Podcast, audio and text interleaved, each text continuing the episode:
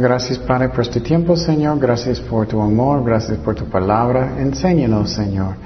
Y gracias por todo. En el nombre de Jesús. Amén. Ok, estamos en Juan capítulo 17. Juan 17. Y entonces estamos muy cerca de la crucifixión de Jesucristo, dentro de 24 horas. Y uh, en capítulo 16 miramos que Jesucristo estaba diciendo a sus discípulos que Él ya va a salir, pero Él advirtió que ellos van a sufrir. Y recordamos que aprendemos que muchas veces Jesús va a advertirnos antes para que no vamos a qué tropezar. Porque muchas veces pensamos, oh, nunca voy a tener problemas, nunca voy a tener pruebas, pero pruebas son normales. Entonces, en este capítulo es un capítulo que es, a mí es muy santo, muy santo. La razón es porque eso es la oración de Jesucristo, la oración de Jesucristo. Y entonces empezamos en Juan 17, versículo 1. Juan 17, versículo 1. Estas cosas habló Jesús y levantando los ojos al cielo dijo, Padre, la hora ha llegado, glorifica a tu Hijo para que también tu Hijo te glorifique a ti.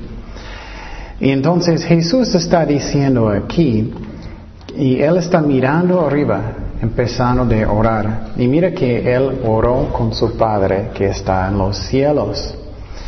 Esa es una comunión que Jesús tiene con el Padre, que es algo hermoso, que es algo que, que, es santo.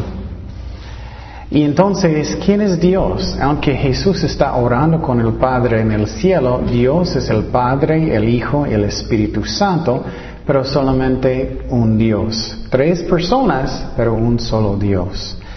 Y entonces cuando estoy diciendo personas, no estoy diciendo que el Padre tiene un cuerpo, no tiene. El Espíritu no tiene cuerpo. Jesús tiene, cuando Él estaba en esta tierra, un cuerpo. Y entonces Él está orando con su Padre en el cielo. Y mira cómo Él ora. Es, eh, en una manera Él dice, glorifica. Siempre la meta en oración es glorificar a Dios. Es para hacer la voluntad de Dios, no mi voluntad. Y entonces eso es muy importante. ¿Recuerdas antes los discípulos dijeron a sus discípulos, perdón, los discípulos dijeron a, Jesús, enséñanos cómo orar. ¿Y qué él dijo? Él dijo, necesitamos decir a nuestro Padre que está en los cielos. ¿Recuerdas eso? Eso es la oración de los discípulos. Pero en este capítulo estamos mirando a Jesús orando con su Padre en el cielo. Y él dijo, él dijo, la hora ha llegado. ¿Cuál hora es? ¿Ustedes saben qué es la hora? El todo el, todo el libro. Sí, cuando él va a morir en la cruz. Y entonces finalmente su hora ha llegado cuando él va a morir. Y la cosa que es muy interesante es eso fue planeado antes de la fundación del mundo. No es que el Padre en el cielo estaba diciendo, oh, no puedo creerlo. no, era el plan de Dios antes de la fundación del mundo. Dios sabe todas las cosas. También hay muchas profecías que fueron escritos siglos antes del nacimiento de Cristo que Él va a morir.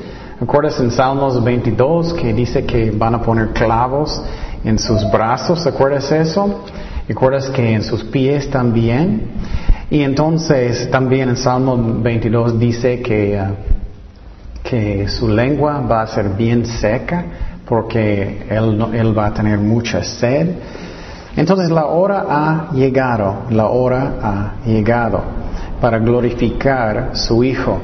La cosa que es muy interesante es cómo el Hijo va a ser glorificado. ¿Cómo va a ser glorificado? Va a ser glorificado en la muerte de Jesucristo, en la muerte de Jesucristo. ¿Por qué? ¿Alguien sabe por qué el Padre y el Hijo van a ser glorificados en la crucifixión de Cristo? ¿Qué es la razón? También, pero específicamente es que miramos el amor de Dios más que todo en la crucifixión de, de Jesús. Miramos que Él está lleno de amor. Eso glorifica a Dios.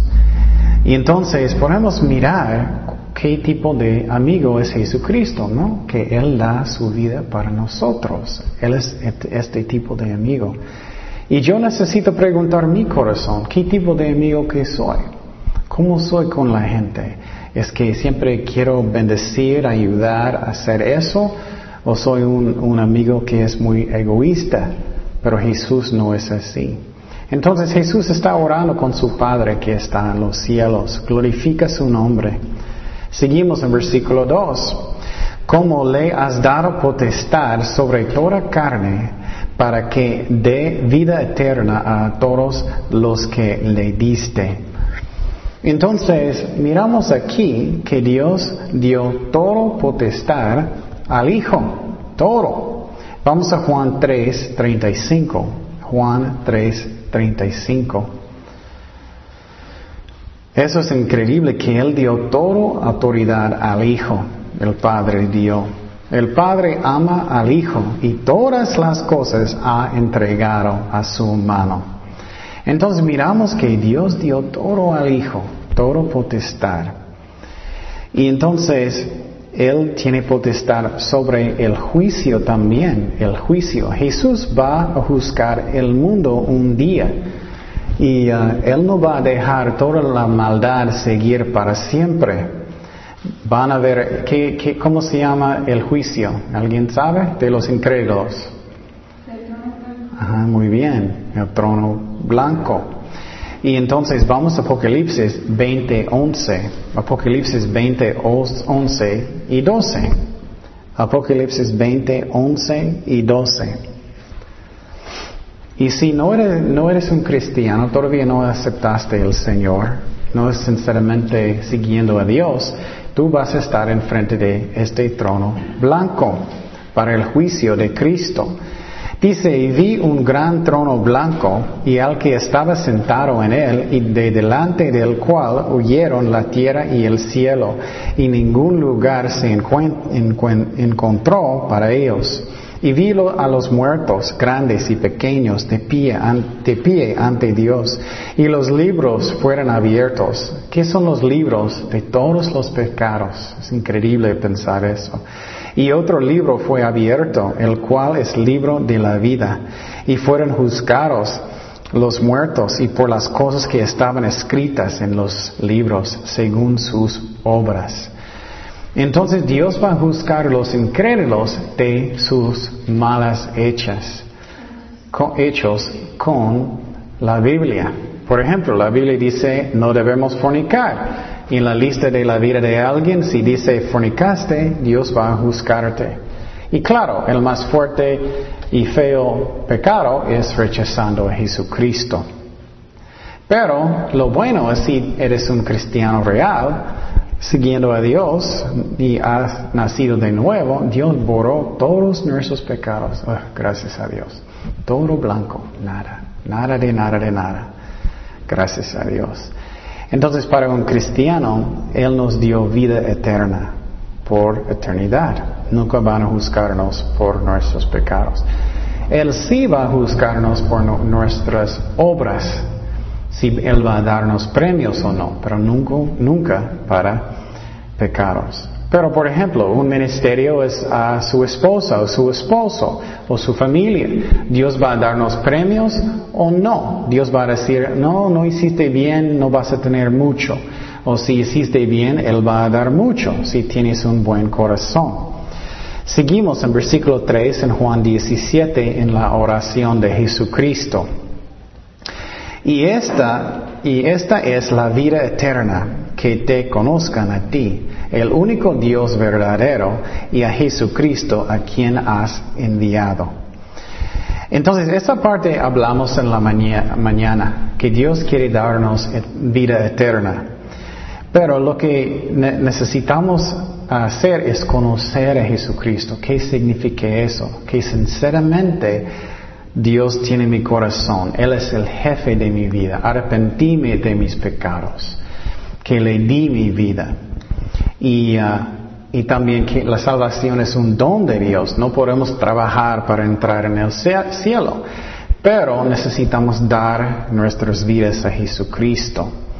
Pero la cosa que es muy interesante es que personas pueden trabajar en la iglesia, pueden hacer muchas cosas y todavía muchos no conocen al Señor.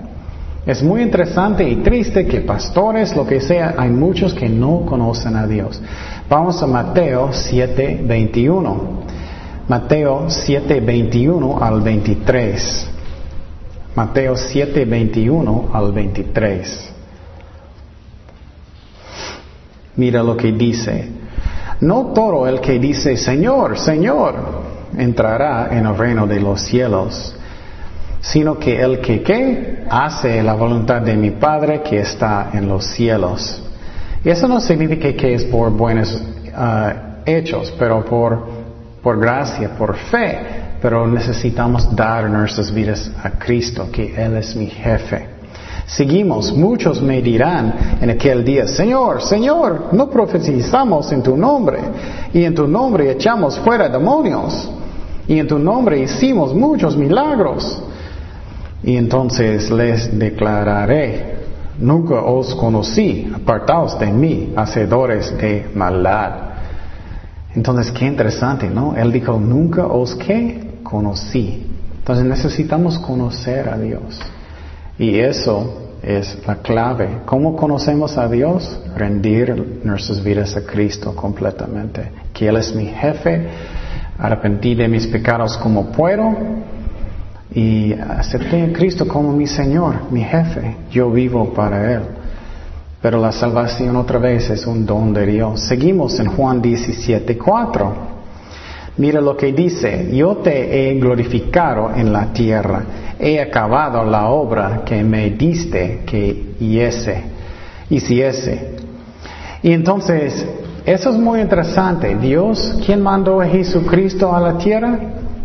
El Padre. Y entonces el Padre mandó a Jesucristo para hacer una obra, para enseñar, para sanar, para morir por nosotros. Y mira lo que Él dice, que he acabado la obra, Él va a morir. Y entonces, eso es algo que es muy importante. Cada uno de nosotros tenemos ministerios y necesitamos hacerlo como con todo el corazón, ¿no? Y hacerlo bueno. Y necesitamos terminarlo. Yo recuerdo cuando yo era joven, yo era poquito gordito y comí mucho y yo tenía un barco, yo estaba edificando un barco, los plásticos con goma y todo, edificándolo, era uno muy grandote. Y pasé como seis meses haciéndolo y todas las partes. Pero, y era muy bonito, pero lo triste es que nunca terminé. Nunca terminé. Mi papá estaba pensando, oh, voy a ponerlo enfrente en la casa y todo, pero nunca terminé. Es lo mismo con nosotros, es que Dios tiene un llamado para nosotros, tenemos que terminarlo. Y Jesús dijo que he terminado la obra. Eso es importante que hacemos nuestros ministerios el mejor que podemos. Vamos a Lucas 14, 28 y 29. Lucas 14, 28 y 29. Son las palabras de Jesucristo hablando de alguien que va a salir a una guerra. Y mira lo que dijo Jesús en Lucas 14, 28. Porque ¿quién de vosotros, queriendo edificar una torre, no se sienta primero y calcula los gastos, a ver si tiene lo que necesitas para acabarla? No sea que después que haya puesto el cimiento y que no pueda acabarla, todos los que no lo vean, todos los que lo vean comiencen a hacer burla de él. Entonces Jesús está diciendo, termina tu obra, si tienes un llamado, hazlo. Necesitamos cumplir. Y Jesús está orando diciendo, cumplí lo que me mandaste. Seguimos en Juan 17, 5. Ahora pues, Padre, glorifícame tú al lado tuyo, con aquella gloria que tuve contigo antes que el mundo fuese. Eso es uno de los más interesantes versículos en la Biblia a mí. La razón es porque Jesús dijo, yo recuerdo la primera vez que leí este libro, yo estaba pensando, antes que el mundo, necesitamos entender que Jesús es Dios. Él existió desde eternidad. ah, existía. Entonces, cuando él nació en Belén con María, era, no era su primera vez que él existió. ¿Me explico? ¿Me explico? Él existió antes que María, antes que la tierra, antes que el universo. Él estaba con el Padre, Hijo, Espíritu Santo, creyendo el universo. Él, y él tenía gloria con su Padre. Vamos a Colosenses 1.15. Colosenses 1.15. Colosenses 1.15 y 16. Está, está hablando de Jesucristo. Él, Jesús, es la imagen del Dios invisible, el primogénito de toda creación. Eso significa que Él es el primero. Él es, no significa que, Él es una creación. Jesús no es. Él es el creador. Pero Él como Él es el más ah, grande.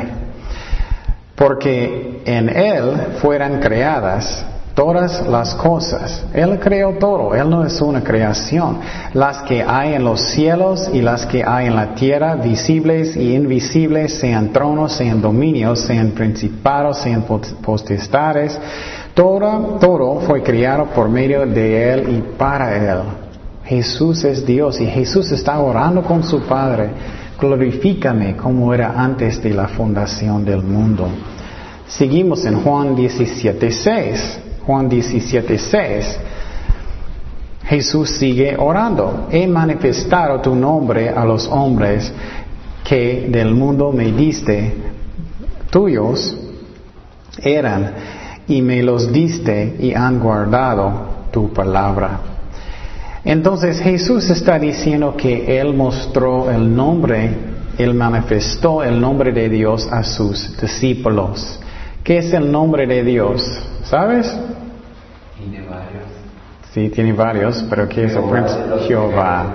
Jehová es su nombre, Jehová. Y primera vez en la Biblia que miramos el nombre de Dios es en Génesis 2.4. Génesis 2.4 dice, estos son los orígenes de los cielos y de la tierra cuando fueran creados, el día que Jehová Dios hizo la tierra y los cielos. Entonces Él mostró el nombre de Dios que es Jehová. Y seguimos en Juan 17, 7. Ahora han conocido que todas las cosas que me han dado proceden de ti, porque las palabras que me diste les he dado, y ellos las recibieron, y han conocido verdaderamente que salí de ti, y han creído que, me, que tú me enviaste. Entonces Jesús está diciendo que sus discípulos saben que Él venía de su Padre en el cielo. Y también que Él dio la palabra de Dios a sus discípulos. Y es interesante que dice aquí que el Padre dio la palabra a sus discípulos. Qué interesante, ¿no? Siempre pensamos que es solamente Jesús, pero no. Dice aquí que el Padre dio la palabra a su Hijo. Y entonces él dijo que sus discípulos recibieron la palabra. Eso no significa que ellos solamente oyeron. ¿Qué significa? Primeramente, que los discípulos escucharon, ellos oyeron. Pero número dos, significa que ellos creyeron. Y número tres, ¿qué es número tres? Ellos obedecieron. Porque ¿qué sirve la palabra de Dios si no vamos a obedecerlo? Y Él dijo que ellos recibieron la palabra de Dios. Y necesitamos preguntar en nuestros corazones, ¿recibí la palabra como Dios quiere? ¿Estoy obedeciéndolo como los discípulos o no? Seguimos en versículo 9. Como Abraham recibió Sí, Abraham recibió. Aunque él no era perfecto, él obedeció a Dios y él buscó a Dios, sí es cierto por fe. Juan 17, 9 al 12. Yo ruego por ellos, no ruego por el mundo, sino por los que me diste, porque tuyos son. Y todo lo mío es tuyo y lo tuyo mío, y he sido glorificado en ellos y ya no estoy en el mundo, mas estos están en el mundo, y yo voy a ti, Padre Santo, a los que me has dado, guárdalos en tu nombre para que sean uno, así como nosotros. Cuando estaba con ellos en el mundo, yo los guardaba en tu nombre, a los que me diste yo los guardé, y ninguno de ellos se perdió, sino el hijo de perdición, para que la escritura se cumpliese. Y entonces eso es muy interesante. Jesús está orando por sus discípulos. Y él dice que no estoy orando por el mundo. Qué interesante, ¿no? Muchas veces estamos pensando que, oh Señor, arregla el mundo, hace el mundo bonito. No, no, no. Pero eso no es la meta. ¿Qué es la meta? La meta es para sacar almas, ¿no? Y vamos a ir. Y entonces la meta no es arreglar este mundo, la meta es alcanzar almas de las personas. Y claro, la Biblia enseña que necesitamos orar por el gobierno, pero ¿qué es la razón? Para que podamos vivir y alcanzar almas, lo mismo. Y entonces Él dice que Él no... es muy interesante porque Él está diciendo eso, que Él no está orando por el mundo, pero por sus almas de las personas. Y la cosa que es muy interesante es en versículo 12, ¿qué dice? Yo los guardaba en tu nombre, a los que me diste, yo los guardé, ni ninguno de ellos se perdió. Él está orando para qué? Para guardar su salvación, ¿no?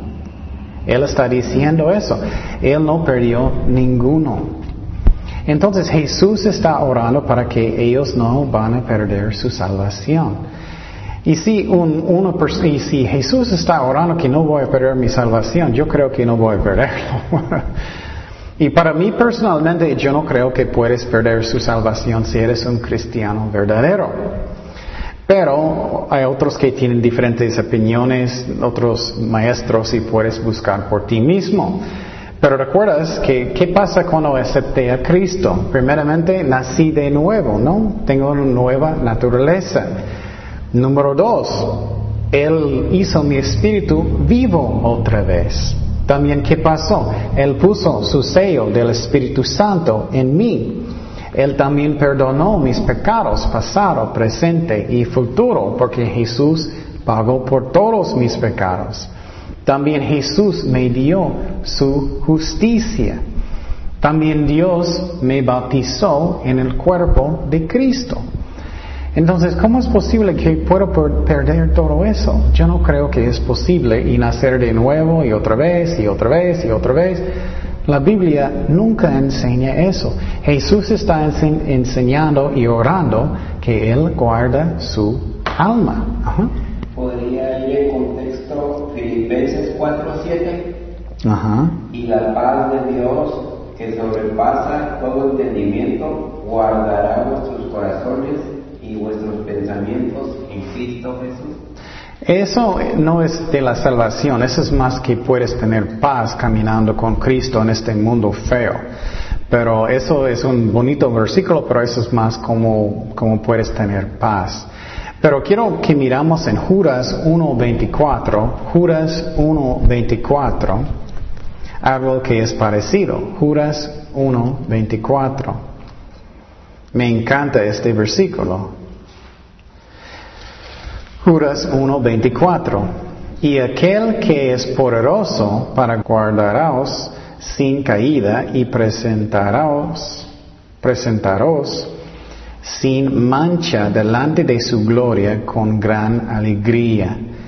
Ay, eso es increíble, ¿no? Entonces, cuando vamos con Cristo, Él va a presentarlos, nosotros, sin mancha. Ay, gracias a Dios. Él puede guardar nuestra salvación. Vamos a Hebreos 7:25. Hebreos 7:25. Es, ese es otro versículo que es muy parecido.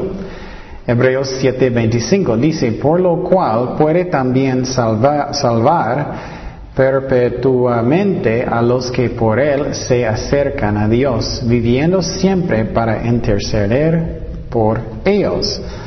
Entonces, ¿Él puede salvar solamente temporario? No, dice perpetuamente. y, Jesús dijo que solamente el hijo de eh, perdición, Él perdió. ¿Quién era? No. Judas, Judas, Judas. Él está hablando de, de sus discípulos. Él solamente perdió quién? Judas. Y entonces, pero Judas nunca era salvado. Él nunca, él era un falso. Judas Iscariote. Sí. Seguimos en Juan 17:13. Juan 17:13. Dice, pero ahora voy a ti y hablo esto en el mundo para que tengan mi gozo cumplido en sí mismos. Yo les he dado tu palabra y en el mundo los aborreció, porque no son del mundo como tampoco yo soy del mundo. Entonces lo que estamos mirando aquí es que Jesús está orando que, que nosotros vamos a tener gozo, que nosotros vamos a tener gozo. ¿Y qué es la más grande cosa que para mi gozo? ¿Alguien sabe? Falta de fe. Falta de fe. Porque voy a pensar, hoy mis problemas o lo que sea es falta de fe. No, eso es cuando perdí mi gozo. Seguimos. Entonces, también Jesús dijo que ah, Él ha dado la palabra de su Padre en el cielo. Y entonces am, dice, el mundo no va a querer nosotros. ¿Qué es la razón? El mundo no van a querer a nosotros, no van a tener amor por nosotros. Porque no somos del mundo, ¿no? Sí. Sí, no queremos mentir, no queremos cometer adulterio, no queremos desobedecer a Dios, no queremos hacer malas cosas. ¿Cuántas veces has llegado con personas y ellos solamente no quieren estar contigo porque, porque no quieres hacer lo malo, no? Y Jesús está diciendo, eso va a pasar. Seguimos en versículo 15. No ruego por los quites del mundo, sino que guardes del mal. Eso no me gusta. Él está diciendo, no estoy orando para que quitas nosotros del mundo, eso quiero. Pero él dice que, que él está orando para guar- guardarnos. Y en- entonces dice, no son del mundo como tampoco yo soy del mundo. Santifícalos en tu verdad, tu palabra es verdad. Como tú me enviaste al mundo, así yo los he enviado al mundo. Y por ellos yo me santificó a mí mismo para que también ellos sean santificados en la verdad. Entonces Jesús es- está diciendo, no estoy orando que quita ellos del mundo. Eso no me gusta porque ya quiero, me- quiero ir. porque este mundo es- está feo, ¿no? Y quiero salir porque está tan feo. Y recuerdas que eso también pasó con Pablo. Pablo quería salir, salir de este mundo. Él quiere, quería ir al cielo. Pero él sabía que él necesita quedar para ministrar a las ovejas de Dios y para alcanzar almas. Esa es la única razón que todavía estamos. Muchas veces pensamos, no, estoy aquí para una grande casa, estoy aquí para ganar buen- muy buena carrera y mucho dinero y todo eso. Una carrera está bien, pero la razón que tienes uno es para que tú puedes servir a Dios. Vamos a Filipenses 1.23. Filipenses 1.23 al 26. Esas son las palabras de Pablo, el apóstol. Filipenses 1.23 al 26. Dice, porque de ambas cosas estoy puesto en estrecho, teniendo deseo de partir y estar con Cristo, lo cual es muchísimo mejor. Poquito mejor, ¿ah? Pero quedar en la carne es más necesario por causa de vosotros, y confiado en esto, sé que querré que aún permaneceré con todos vosotros para vuestro provecho y gozo de la fe, para que abunde vuestra gloria de mí en Cristo Jesús por mi presencia otra vez entre vosotros. Entonces Jesús, eh, Pablo está diciendo, ya me quiero ir, quiero ir al cielo, pero voy a quedar para que, oh, bueno, Dios decidió, Él dijo que tengo que quedar para que pueda ministrar a las ovejas de Dios y alcanzar almas. Y Jesús también está orando para santificarlos. ¿Qué significa eso? Es que-. Apartaros del mal, apartaros de Dios principalmente. Y entonces, somos apartados para qué? Alimentar las ovejas de Dios y alcanzar almas. Entonces estamos aquí. A veces pensamos, ¿por qué todavía estoy? ¿Por qué todavía estoy? Esa es la única razón. No es para que puedas disfrutar este mundo, no somos de este mundo. Y la Biblia enseña que si tú amas este mundo, no tienes el amor de Dios en dónde? En tu corazón. Seguimos en Juan 17, 20. Juan 17, 20 dice, mas no ruego solamente por estos, sino también por los que han de creer en mí por la palabra de Dios. Eso a mí es muy interesante porque a mí me gusta orar por los, nuestros hijos en el futuro. los cinco, sí que no. por ejemplo, oré muchos años antes que el nacimiento de, de. Y Jesús ahora está, en este pasaje, está orando para el futuro. Jesús estaba, él tenía esta oración hace dos mil años y él está orando por nosotros. Y entonces la cosa que me gusta mucho es que Jesús todavía está orando por nosotros. A veces sentimos, no creo que nadie está orando por mí, nadie me quiere. no es cierto. Vamos a Romanos 8, 34. Mire lo que dice. ¿Quién es el que condenará? Cristo es el que murió, más aún el que también resucitó, el que además está a la diestra de Dios, el que también intercede por nosotros.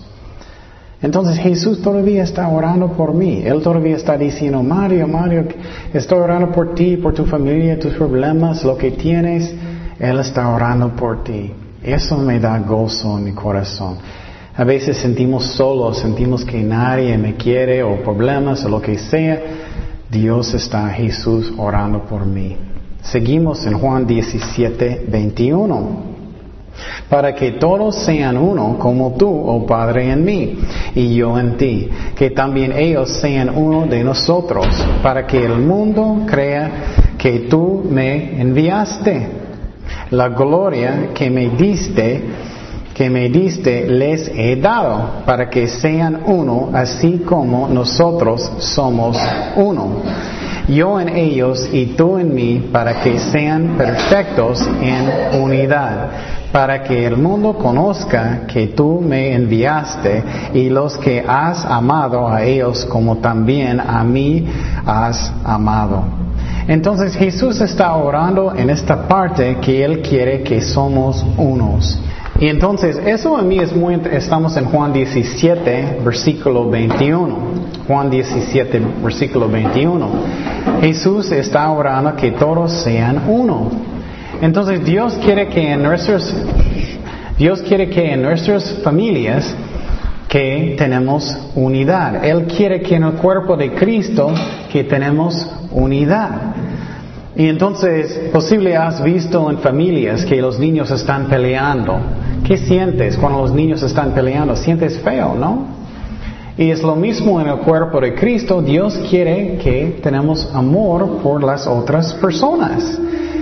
Cristo quiere que tenemos amor por otras personas.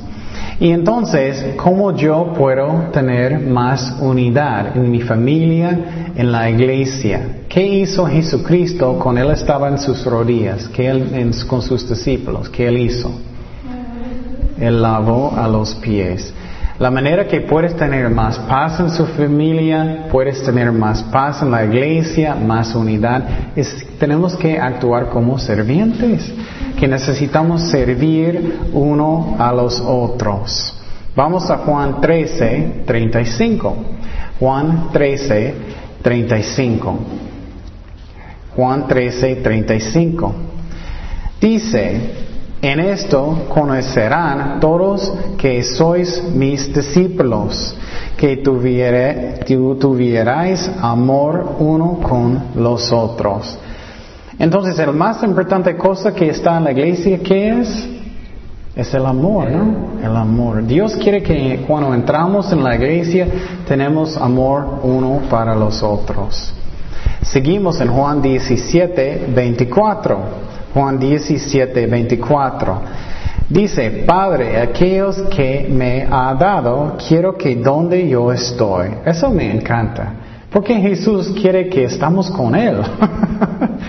Jesús quiere que estamos con Él por eternidad. Eso es algo hermoso, ¿no?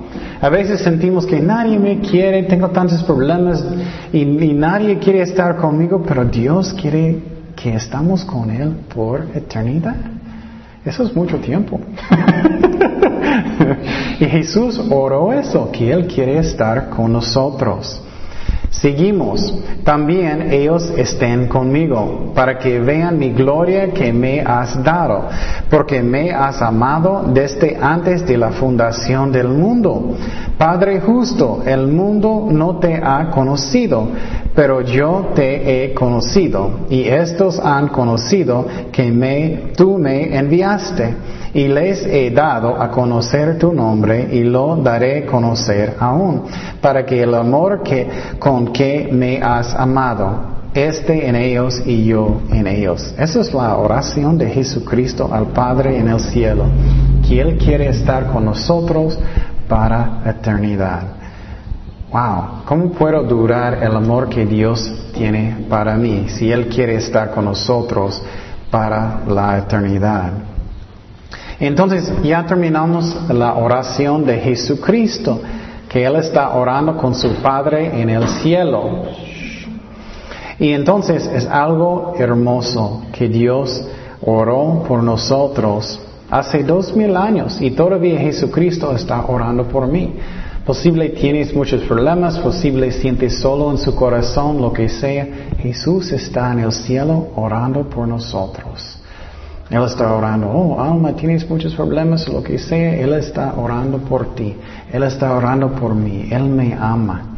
Y este, este capítulo es muy interesante leerlo, es Jesús orando con su Padre en el cielo. Es algo hermoso. Y Jesús oró para guardar la salvación de sus discípulos, Él oró por gozo por sus discípulos, y Él oró por amor por sus discípulos, y él también oró por unidad, unidad de la iglesia. Oremos. Señor, gracias Padre por tu palabra, Señor. Gracias por tu amor, Señor. Llénanos con tu Espíritu Santo. Gracias Padre por este hermoso capítulo, tu oración Jesús con tu Padre en el cielo. Gracias que todavía estás orando por nosotros, Jesús. En el nombre de Jesús oremos. Amén.